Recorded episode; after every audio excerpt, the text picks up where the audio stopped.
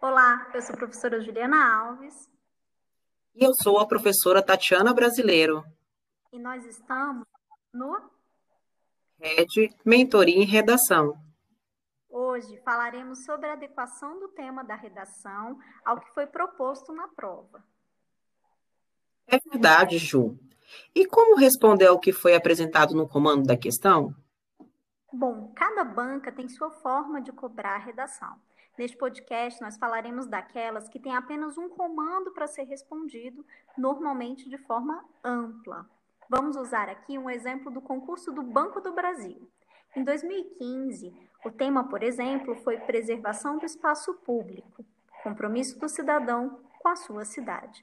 A nossa dica é que você retome as palavras principais logo na sua introdução.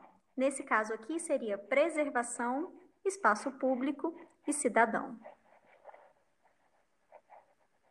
Já em 2018, tivemos como tema que motivação, filantropia ou competitividade deve nortear as ações de responsabilidade social em uma empresa.